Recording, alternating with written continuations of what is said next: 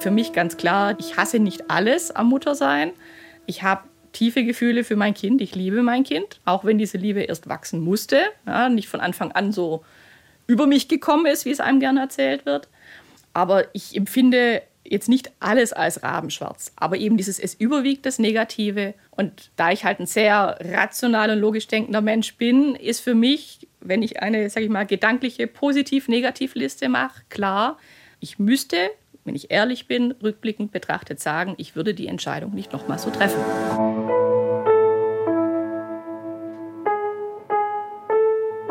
Eltern ohne Filter. Ein Podcast von Bayern 2.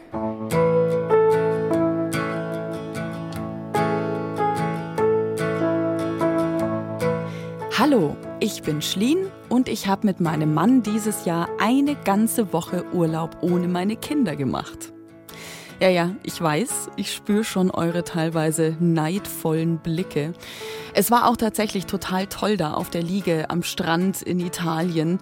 Zwischen all den Familien, denen wir so beim Jonglieren zwischen Erholung und Kinderbespaßung zuschauen durften, während wir selbst uns maximal entscheiden mussten, ob wir jetzt nochmal ins Wasser oder an die Strandbar gehen wollen oder jetzt einfach hier liegen bleiben. Und wisst ihr, was wir noch gemacht haben? Mein Mann hat sich eine Schaufel gekauft und aus Spaß ein Loch in den Sand gegraben. Und ich habe gegoogelt, ob wir nicht nächstes Jahr nochmal mit seinem erwachsenen Sohn und meinen beiden Kindern zusammen hierher fahren könnten, weil es ihnen doch dort auch so gut gefallen könnte. So sieht also die Freiheit ohne Kinder genießen bei uns aus. Und dann habe ich mich ja noch vorbereitet auf mein Gespräch mit Evelyn Sozio. Sie hatte uns nämlich eine Nachricht geschrieben auf unserem Eltern ohne Filter Instagram-Kanal und sie meinte, ob wir nicht mal was zum Thema Regretting Motherhood, also das Bereuen der Mutterschaft, machen wollen würden. Evelyn ist auch bei Insta und nennt sich dort Mama mal anders 87. Sie schreibt zu diesem Thema. Sie sagt, ich bereue es, Mutter geworden zu sein. Und das hat mich, um ehrlich zu sein, ganz schön erschreckt. Und wenn einen so eine Aussage so sehr erschreckt, dann hat es auch immer so ein bisschen was mit einem selbst zu tun. Warum bin ich denn davon so angefasst? Was stört mich denn da so? Das wollte ich ganz gern rausfinden und drum habe ich Evelyn ein paar Wochen später zu mir nach Hause eingeladen und da sitzen wir jetzt auf meiner Couch. Ich bin Evelyn, bin 34 Jahre alt oder jung, wie man es nennen mag, bin verheiratet mit meinem Mann, dem Michele. Den kenne ich auch schon seit 13 Jahren ähm, und wir haben gemeinsam eine Tochter, die jetzt viereinhalb Jahre alt ist. Und ja, das ist so unsere Kernfamilie. Klein, aber fein, würde ich mal sagen. Ausreichend genug. Ausreichend genug, genau. Wenn auch mal ursprünglich anders geplant, aber mittlerweile ausreichend genug. Wie war es denn ursprünglich geplant? Ich hatte tatsächlich auch so das klassische Bild im Kopf. Äh, ne? Mann, Frau, Haus, zwei Kinder, vielleicht auch noch Junge oder Mädel. Man wird da ja auch von klein auf so ein bisschen dazu hinerzogen oder kriegt es überall mit. Ähm, also tatsächlich wollte ich eigentlich zwei Kinder. Sowohl mein Mann als auch ich sind beide Einzelkinder. Ähm, ich hatte zwar persönlich nie ein Problem damit, aber ich hätte es schon schön gefunden, wenn mein Kind ein Geschwisterchen gehabt hätte. Ja, so kenne ich das schon. Ich glaube, fast jedes meiner bisherigen Eltern ohne Filtergespräche mit Müttern fing genau so an, mit dieser Grundvorstellung im Kopf. Was ist das denn für ein Buch, das wir da offenbar alle als Kinder gelesen haben? Naja, und auch bei Evelyn hat sich die Idee dieser Bilderbuchfamilie recht schnell zerschlagen.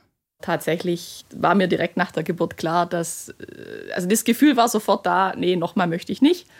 Ich dachte dann so am Anfang, naja, gut, sagt man ja am Anfang gerne mal, dass man sagt, nein, das mache ich nie wieder. Und äh, irgendwann kommt dann der Wunsch. Der ist aber bis heute nicht gekommen und ähm, für mich ist das Thema abgeschlossen. Deswegen klein, aber fein, ausreichend. Jetzt hattest du uns ja eine Nachricht geschrieben und du hattest ja gesagt, könnt ihr nicht mal was über Regretting Motherhood machen? Ja, vor allem deshalb, weil ich selber davon betroffen bin. Ähm, also ich spreche da aus Erfahrung. Ein Stück weit auch, muss man sagen, leidvoller Erfahrung. Auch wenn ich jetzt nicht aufgewacht bin am ersten Tag, nachdem ich Mutter wurde und gesagt habe, ha, ich weiß, was mein Problem ist, ich habe Regretting Motherhood. Ja, ähm, es war eher so, ein Prozess, ähm, bis ich überhaupt auch auf den Begriff gestoßen bin. Ich kannte das zu Beginn nicht. Wie bist du drauf gestoßen? Ähm, irgendwann hatte ich mal ein Buch gelesen, das hieß Die Mutterglücklüge. Ich glaube von der Sarah Fischer. Das ist so eine Art autobiografisch Sachgeschichte, wo sie erzählt, wie ihr das mit dem Mutterwerden ergangen ist. Und da meine ich das erste Mal über diesen Begriff gestolpert zu sein. Und ähm, dann habe ich natürlich dann auch gegoogelt, Reue, Mutterschaft und so weiter. Und irgendwann bin ich dann spätestens bei Instagram dann auf diesen Hashtag gestoßen und auch auf die Studie, auf die er sich ja eigentlich bezieht. Und habe dann so mich da drin einfach wiedererkannt. Ja. Diese Studie, von der Evelyn da erzählt, ist aus dem Jahr 2015 und sie trägt eben diesen Titel Regretting Motherhood, also das Bereuen der Mutterschaft.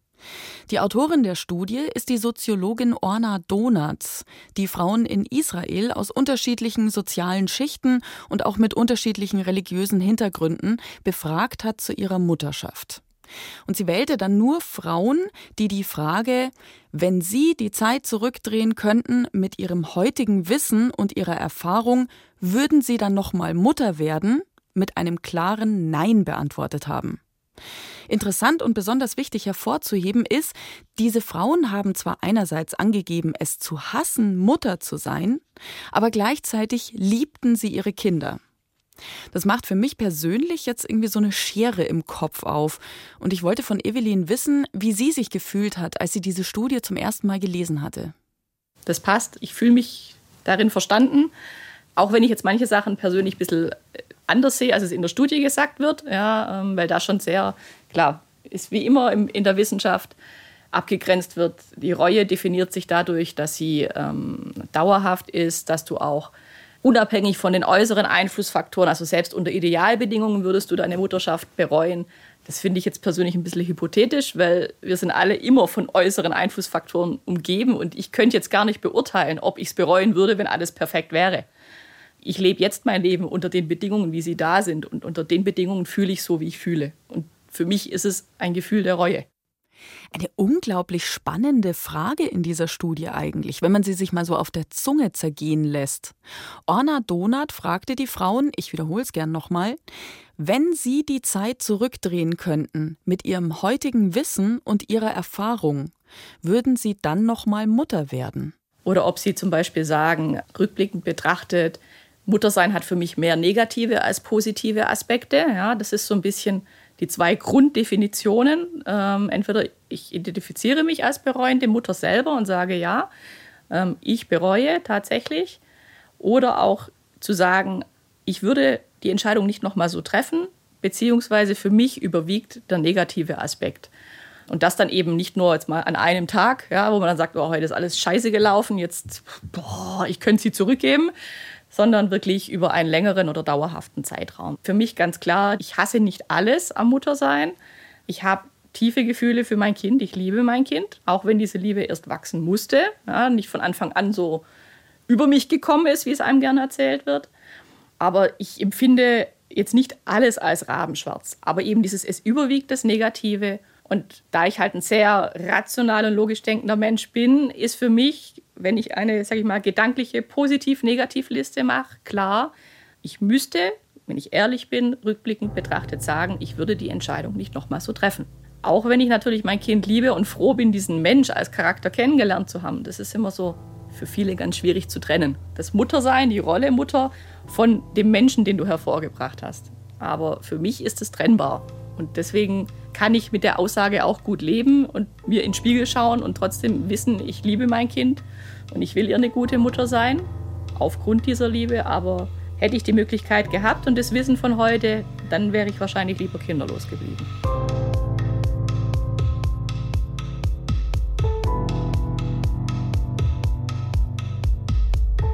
Das habe ich mir anders vorgestellt. So heißt eine Rubrik bei uns im Insta-Kanal. Da könnt ihr uns schreiben, was ihr eigentlich so für eine Grundidee im Kopf hattet, bevor eure Kinder zur Welt kamen. Mit welchem falschen Bild musste denn da erstmal aufgeräumt werden? Tatsächlich war ich ziemlich blauäugig unterwegs. Das Einzige, was ich übers Elternsein wusste, war das, was man halt allgemein in Filmen, im Fernsehen, in der Presse und in irgendwelchen Erzählungen so mitnimmt. Ja, natürlich auch mit diesem berühmten, ja klar, es ist anstrengend, es ist nicht immer alles toll, aber die Liebe zu deinem Kind macht alles wieder wett und es ist der große Sinn und die große Sinnerfüllung und wenn es dich einmal anlächelt, ist alles vergessen. Das war so schon der Gedanke. Also ich habe mir jetzt nicht die Vorstellung gemacht, alles easy, auch wenn ich früher tatsächlich, das gebe ich zu, schon so unterwegs war, zu denken, Ja, also, ne, du musst dein Kind nur richtig erziehen, dann läuft es schon so mit und du kannst dein Leben so, klar musst du dich irgendwie anpassen, aber also die Leute, die da ja jetzt hier ganzes Leben nur auf das Kind ausrichten und all ihre Träume aufgeben, die machen ja irgendwas falsch. Interessant, oder? Dass wir ja irgendwie fast alle mit diesem falschen Bild von Elternschaft aufgewachsen sind, das müsste doch spätestens dann auffallen, wenn man andere Leute mit dieser Idealvorstellung scheitern sieht. Nö, mein kinderloses Ich war da eher so drauf wie Evelyn.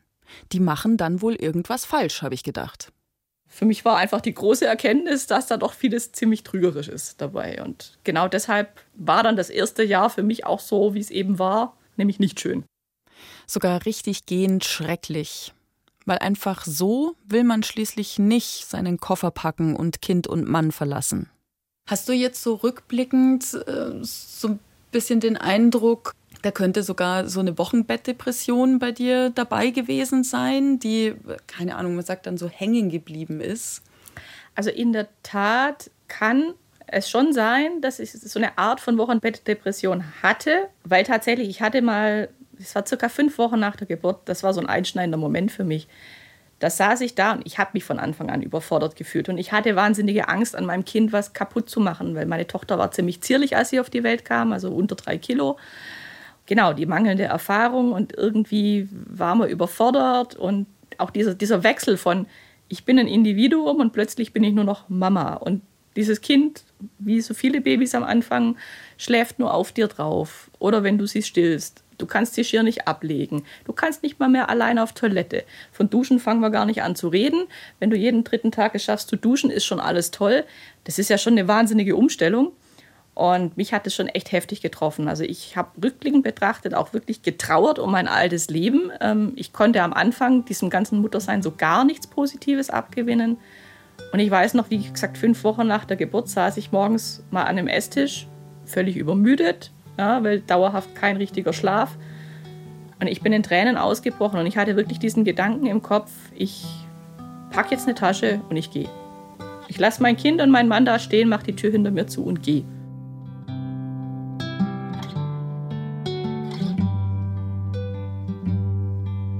and wake me when it's done.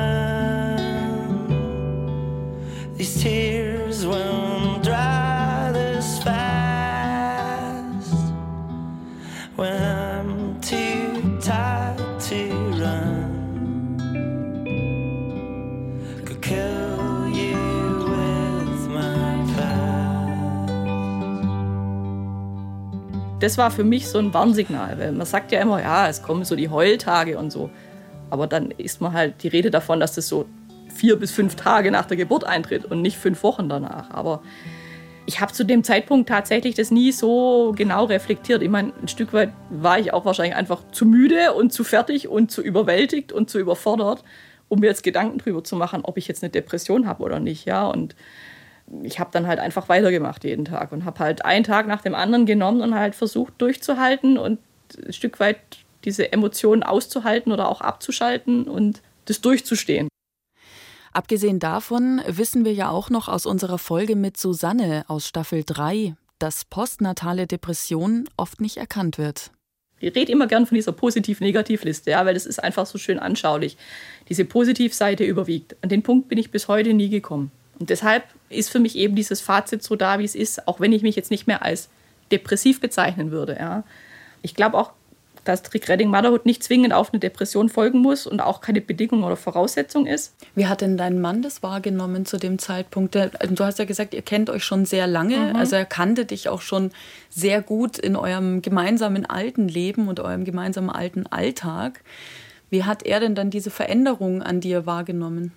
Also für ihn war es natürlich schon ganz heftig, das zu sehen. Ähm, er hat natürlich bemerkt, dass ich überhaupt nicht glücklich bin, dass ich völlig übernächtig bin ähm, und so weiter. Hat natürlich schon versucht, mir auch zu helfen.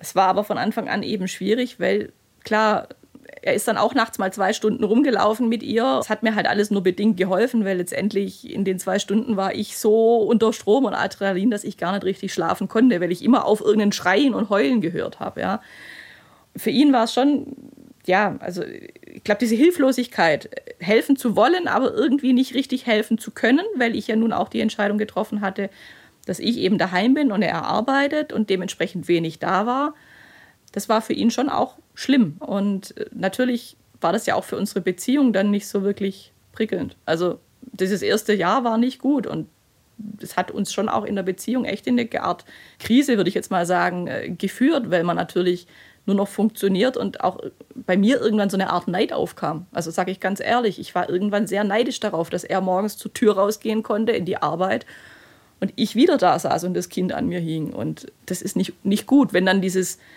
Mächteverhältnis so in so ein Ungleichgewicht rutscht. Aber du hast jetzt gesagt, du hattest die Entscheidung getroffen, dass du mit dem Kind zu Hause bist und er arbeiten geht. Stand jetzt ehrlicherweise nie groß zur Debatte. Einfach auch ein Stück weit natürlich bei uns beruflich bedingt, dass ich eher daheim bleiben kann, weil mein Arbeitgeber da einfach, sag ich mal, bessere Arbeitsbedingungen hat. Es ist ja auch gesellschaftlich immer noch eher angesehen, dass die Mutter Elternzeit nimmt. Und das hier kennt ihr jetzt natürlich. Das kennen wir nämlich alle. Es ist der Arbeitgeber der Frau, der die Teilzeit und auch mal Fehltage wegen kranken Kind toleriert. Dann spielt natürlich Geld eine Rolle. Ungleichgewicht, Ungleichgewicht, Ungleichgewicht. Diese Gesellschaft macht mich langsam wahnsinnig. Oder mürbe. Ich weiß es noch nicht. Ich weiß aber natürlich schon, es hat sich sehr viel getan. Es findet ein Umdenken statt. Aber es kann doch bitte nicht noch länger dauern. Ich glaube mittlerweile, dass die meisten Familienkrisen aus diesem Ungleichgewicht entstehen heute. Dafür habe ich jetzt keine Belege, das ist einfach nur mein verzweifeltes Gefühl gerade. Ich will solche Dinge nicht mehr hören müssen von Eltern. Es tut mir in der Seele weh ich gebe es zu, ich bin ein Perfektionist. Das mhm. hat natürlich dann auch nicht unbedingt geholfen in solchen Situationen. Aber wenn ich was mache, will ich es richtig machen. Und wenn du das Bild im Kopf hast, dass halt ganz klassisch die Mutter zum Kind gehört, was ich heute für Blödsinn halte, aber damals eben mein, mein Mindset war, ja, weil ich es von klein auch so mitbekommen habe in unserer Gesellschaft, ja, dann war für mich das klar und ich hatte ja immer im Kopf, es macht mich ja bestimmt auch glücklich, muss ja so sein, weil wird ja immer so erzählt.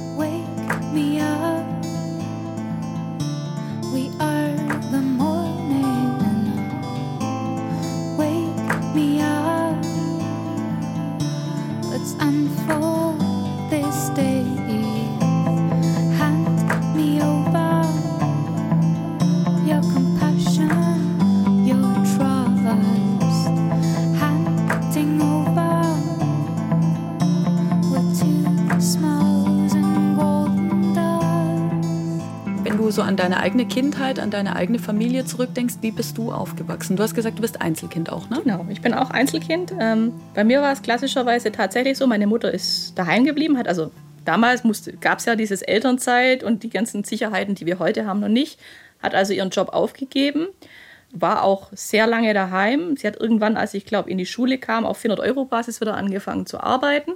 Ich war also auch die ersten drei Jahre komplett daheim und erst danach im Kindergarten was ja früher dann auch nicht ganztägig war. Bin da also schon sehr in diesem ganz klassischen Bild aufgewachsen. Mein Vater ist weiterhin Vollzeit arbeiten gegangen. Ich war auch sehr eng vom Bezug auf meine Mutter geprägt und sie hat auch sehr, sehr viel mit mir gemacht. Also von Basteln über Ausflüge und hat sich halt hauptsächlich um mich gekümmert. Sicher wirkt es ein Stück weit auch mit, wobei meine Mutter auch nicht immer ganz glücklich war mit der. Also nicht mit der Entscheidung, sondern mit den Konsequenzen, die es für sie bedeutet hat, weil letztendlich sie in dem Job, den sie geliebt hat, nie wieder reinkam nach dieser fast zehnjährigen Auszeit. Also sie hat im Endeffekt ihre Karriere und auch den Job, den sie geliebt hat, geopfert da dafür. Und sie hat mir immer gesagt, mach den Fehler nicht. Mach den Fehler nicht. Und jetzt sind wir in einer Zeit, in der es Elternzeit gibt und Elterngeld und wir immer wieder von Gleichberechtigung sprechen und 50-50 und auch Väter in Elternzeit sind. Und merkt ihr was? Trotzdem hat sich letztlich nicht so viel geändert für so viele Familien. Klar gibt's da die leuchtenden Beispiele, von denen wir auch immer wieder gern erzählen, aber wir präsentieren euch auch immer wieder die harten Zahlen und Fakten auf unserem Insta-Kanal, die ganz klar die Realität in den meisten Familien zeigen.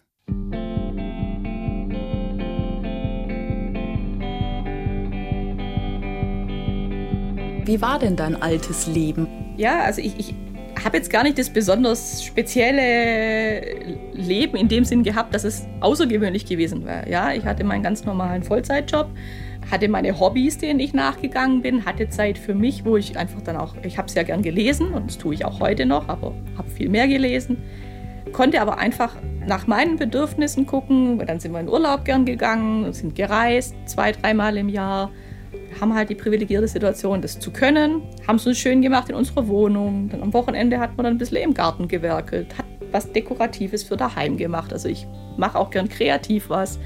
Ich hatte einfach eine super gute Balance zwischen Arbeiten und, sag ich mal, Freizeit. Habe dann ab und zu meine Freunde getroffen, hatte aber auch Zeit für mich. Es war alles so in so einem Fluss, würde ich jetzt mal sagen. Und das ist eigentlich das, was ich auch brauche. Also das merke ich jetzt einfach. Ich brauche Zeit für mich alleine.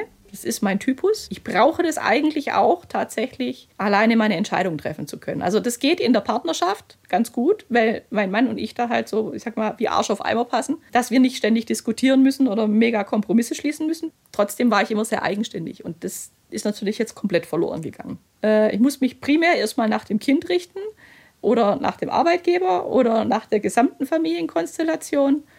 Und dieses einfach frei zu sein, sich zu entscheiden und so zu machen, wie einem es einfach selber gerade passt in dem Moment, das geht halt kaum noch. Ist gar nicht so dieses, äh, ja, natürlich würde ich lieber lesen, als auf dem Spielplatz sitzen.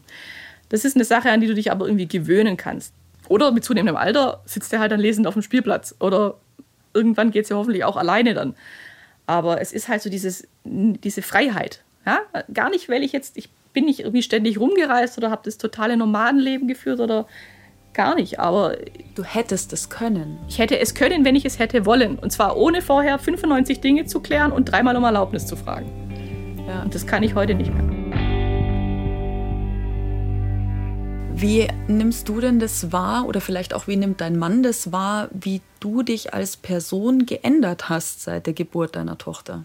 Hm, das ist eine gute Frage. Also ich glaube tatsächlich, er nimmt schon wahr, dass ich ein Stück weit vielleicht weicher geworden bin durch das Muttersein und dass ich halt 120 Prozent gebe als Mutter. Einfach, ja, er sagt dann auch oft, ja, du, du gibst dich selber auf für das Kind, weil du halt so versuchst, dich nach ihr zu richten und ja, nichts falsch zu machen oder bei ihr irgendwie äh, sie bestmöglichst aufwachsen zu lassen, dass du gar nicht mehr merkst, dass du deine Bedürfnisse selber völlig überfährst ja, und völlig vergisst und deine Grenzen selber total übertrittst. Also ich glaube eher in die Richtung und natürlich auch, dass ich halt überfordert bin. Ob ich mich jetzt aber als Person, also ich jetzt irgendwelche Charaktereigenschaften grandios geändert hätte, glaube ich fast nicht. Also er hat mir zumindest noch nie gesagt, dass er jetzt irgendwie sagen würde, oh, du bist. Wenn, dann ist es eher mein Verhalten, dass ich meine Grenzen missachte oder weniger egoistisch bin als früher, so könnte man es vielleicht formulieren. Ja, um auch dieses Bild zu erfüllen, vielleicht ein Stück weit, was von der Mutter erwartet wird oder was ich denke, was das Kind von mir bräuchte.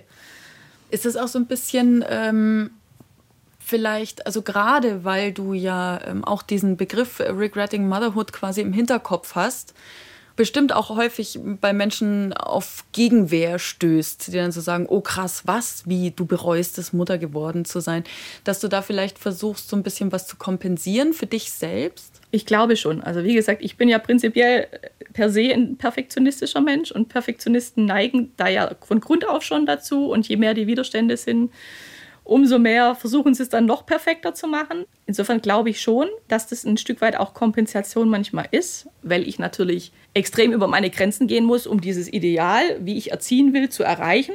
Ansatzweise oder meistens. Ich erreiche es ja bei weitem nicht immer. Aber es kostet mich halt einfach unheimlich viel. Und jetzt passiert was ganz Interessantes in unserem Gespräch. Vielleicht habt ihr gerade gemerkt, dass Evelyn nicht so richtig auf die Frage antworten konnte, wie sie selbst eigentlich ihre Veränderung seit der Geburt ihrer Tochter wahrnimmt. Sie hat es mehr aus der Sicht ihres Mannes gerade geschildert. Da wollte ich aber noch ein bisschen nachbohren und habe ihr erstmal meine Gedanken dazu erzählt. Ich habe so ein bisschen auch drüber nachgedacht in Vorbereitung auf unser Gespräch. Was war ich denn früher für eine Person und was bin ich denn heute für eine Person? Und das Lustige ist, ich habe äh, schon ganz krass das Gefühl, dass ich ohne meine Kinder heute eine Person wäre, die ich eigentlich nicht besonders gut leiden kann. Also die, ich, ich wäre, wenn ich mich jetzt als meine eigene Arbeitskollegin ohne Kinder vorstellen würde, ich würde kotzen. Also das kann ich gut verstehen, ja. Ich könnte mich nicht leiden. Da hast du, da hast du wohl recht. Ich glaube schon, dass irgendwie meine Kinder mich auf eine Art und Weise klüger gemacht haben, ähm, mich für Themen interessiert haben, äh, mir gezeigt haben, wo eigentlich der Fokus liegt, wo eigentlich auch mein eigener Fokus liegt, was Prioritäten sind. Also auch das allein hätte ich wahrscheinlich alleine, selbstständig, sehr viel später oder vielleicht sogar gar nicht rausgefunden. Und das ist so, so ein bisschen so dieser Entwicklungsprozess, weswegen ich eigentlich meine Kinder auch nicht missen wollen würde, allein schon als Lernprozess. Ja, ich glaube, das ist das ganz Spannende. Ähm, ich sage ja auch immer, wenn man mich fragt, ähm, ja, wie du bereust es jetzt, sage ich, ja, ich bereue es jetzt, stand jetzt mit viereinhalb Jahren des Mutterseins. Ich kann dir nicht sagen, was ich in zehn oder 15 Jahren zu der Thematik zu sagen habe, weil man kann ja immer nur in der Retrospektive, also ich kann gucken, was ist bis jetzt passiert, wie sieht die Liste eben Stand heute aus. Das kann sich ja dann in zehn Jahren auch wieder ändern, weil dann die Kinder größer und eigenständiger sind du wieder mehr Freiheiten hast und du sagst, naja, so in Gesamtheit, es waren vielleicht fünf Jahre, war es scheiße anstrengend, dann war es nochmal fünf Jahre so mittel und dann hatte ich meine Ruhe so, mehr oder minder. Aber das war super, weil ich kann eben auch wieder mehr für mich machen. Und ich glaube, das, das ist halt auch das, was wichtig ist, was man verstehen muss. Wenn jemand sagt, ich bereue es, Mutter zu sein, ist das eine, eine Momentaufnahme auf die Vergangenheit gerichtet. Das sagt nichts darüber aus, ob dieser Mensch zwangsweise in 20 Jahren noch so fühlen wird. Also ich stimme dir da absolut zu. Ähm, ja, mein Kind, deswegen sage ich ja, hat auch Positives gebracht. Es ist nicht alles nur schlecht, seit ich Mutter bin. Ich habe mich definitiv weiterentwickelt. Ich bin weicher geworden, ich bin gelassener geworden in vielen Dingen, nachsichtiger. Auch die Interessen, wie du sagst, ja, man interessiert sich mehr. Also Politik zum Beispiel. Ich habe mich noch nie so gut informiert wie dieses Jahr, ähm, wenn dann die Bundestagswahl ist, weil du einfach, du weißt, du hast ein Kind, du hinterlässt irgendwann was und du musst auch für dieses Kind gucken, dass es ihm gut geht oder auch diese Benachteiligung, die du auch heute noch als Frau und Mutter erfährst, ja, dass es eben nicht so ist, ja, kannst ja Teilzeit machen, hast Elternzeit, Kündigungsschutz, alles super, ja, genau. Und dann kommst du zurück und am zweiten Tag hast du die Kündigung auf dem Tisch, wenn es dumm läuft. Da haben wir ein schönes Interview mit Sandra Runge, die hatte am ja. ersten Tag die Kündigung auf Genau, dem Tisch. ja, und das, das sind so Dinge, das hätte ich mich nie mit beschäftigt oder auch mein Horizont erweitert, wenn ich nicht Mutter geworden wäre. Also definitiv, es macht was mit einem und ich glaube, es macht einen auch oft zu einem besseren Menschen in vielen Aspekten.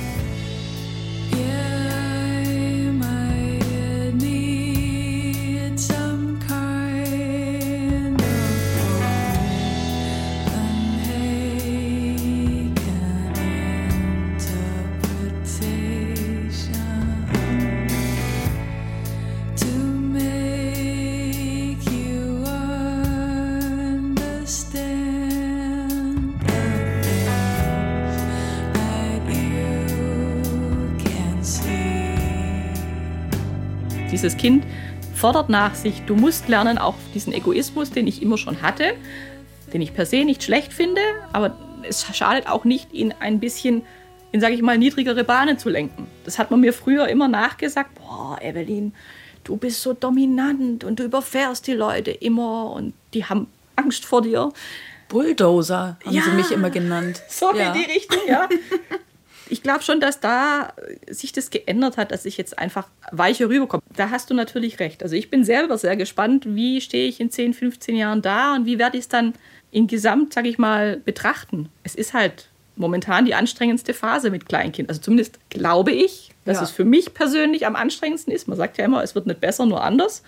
Ich sage immer im Spaß, wenn ich mal einen Teenie habe, der dann die Tür hinter sich zuknallt und sagt, Mama, du nervst, ich will von dir nichts wissen, dann sage ich, Jackpot, ich hole mein Buch raus endlich mal wieder zwei Stunden Zeit für mich.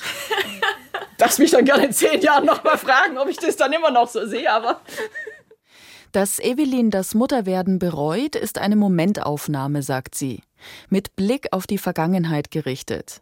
Und die Positiv-Negativ-Liste ist noch nicht ausgeglichen.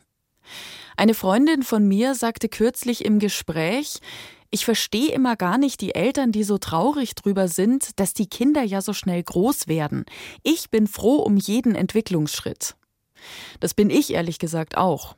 Ich glaube, ich konnte nicht allzu gut mit kleinen Kindern.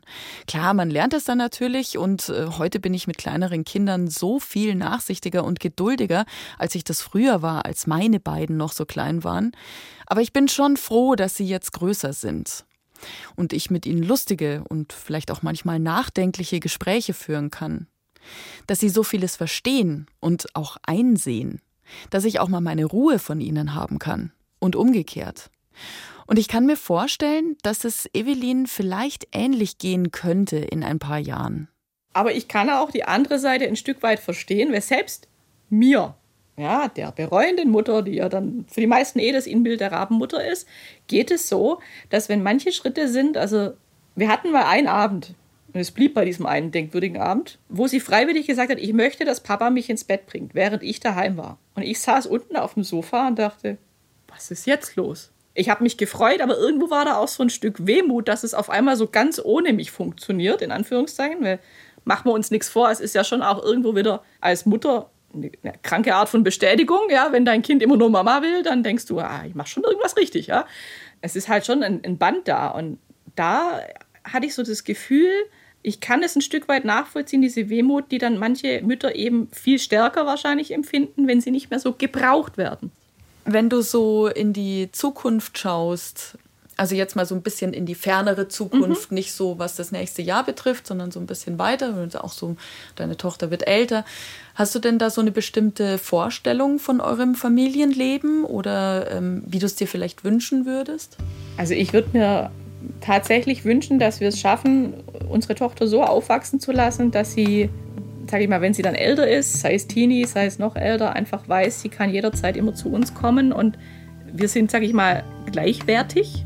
Ja, einfach in so eine also harmonische Dreierkonstellation gemeinsam in Urlaub können, auch ein bisschen mal Urlaube machen können, wo man was entdeckt, gemeinsam die Welt entdeckt und ja, dann auch später sie einfach ihren Weg geht und ich erwarte jetzt nicht, dass sie jede Woche dann ständig auf der Matte steht, aber dass sie immer weiß, sie kann kommen und dass sie weiß, wo ihr Zuhause ist und wir dann irgendwann auch wissen, uns stehen die Türen bei ihr immer offen.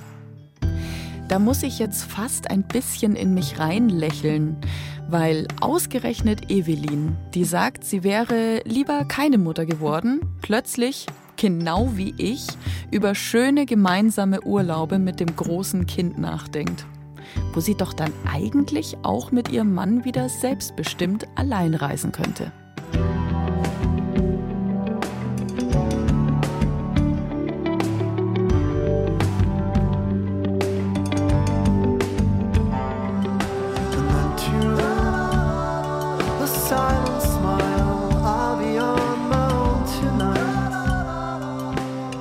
Ich höre mich ganz oft zu Freundinnen und Freunden beschwichtigend sagen, das braucht halt noch seine Zeit. Ich kann mich aber schon noch erinnern, wenn du ein vierjähriges Kind zu Hause hast, scheint diese Zeit, bis es denn endlich selbstständiger ist, noch ewig zu dauern. Für mich ist diese anstrengende Kleinkindphase jetzt im Rückblick eigentlich fast wie ein Fliegenschiss auf der Zeitachse. Und Evelyn und ich haben jetzt so drüber nachgedacht, woran das eigentlich liegen könnte. Ist das wieder eine falsche Vorstellung? Ich glaube, das ist es. Es ist halt auch eine, eine, eine, falsche Erwartungshaltung. Also auch, wie schnell Kinder eigenständig werden oder wie, es wird einem einfach zu schnell suggeriert, dass du wieder Freiheiten hast. Ich würde das Ganze ja noch unterschreiben, wenn du sagst, du gibst dein Kind jetzt mal hart gesprochen jeden Tag acht Stunden in die Kita und gehst nicht arbeiten. Dann hast du deine Freiheit wieder ja, oder sechs Stunden. Aber dann gibt es immer noch einen Haushalt und es gibt so, und die meisten gehen arbeiten, weil ganz ehrlich, die Kita-Gebühren kann sich ja auch kein Mensch so leisten. Dann hast du keine Freiheit, sondern du hast neue Verantwortung, du hast neue Aspekte, die reinkommen, in, in, auch einen Stress produzieren, weil du dann irgendwie Zeitdruck auf der Arbeit hast, gegen, gegen Mitarbeiter oder Kollegen konkurrierst, die keine Kinder haben. Da ist nichts mit Freizeit, das ist nur zusätzlicher Stress ich glaube, das ist wirklich, das, das, ist auch so ein bisschen dieser Irrglaube, dem ich aufgesessen bin. Da muss, muss ich ja nur vor Augen führen. Im klassischen Fall hast du, du arbeitest, keine Ahnung, acht Stunden am Tag.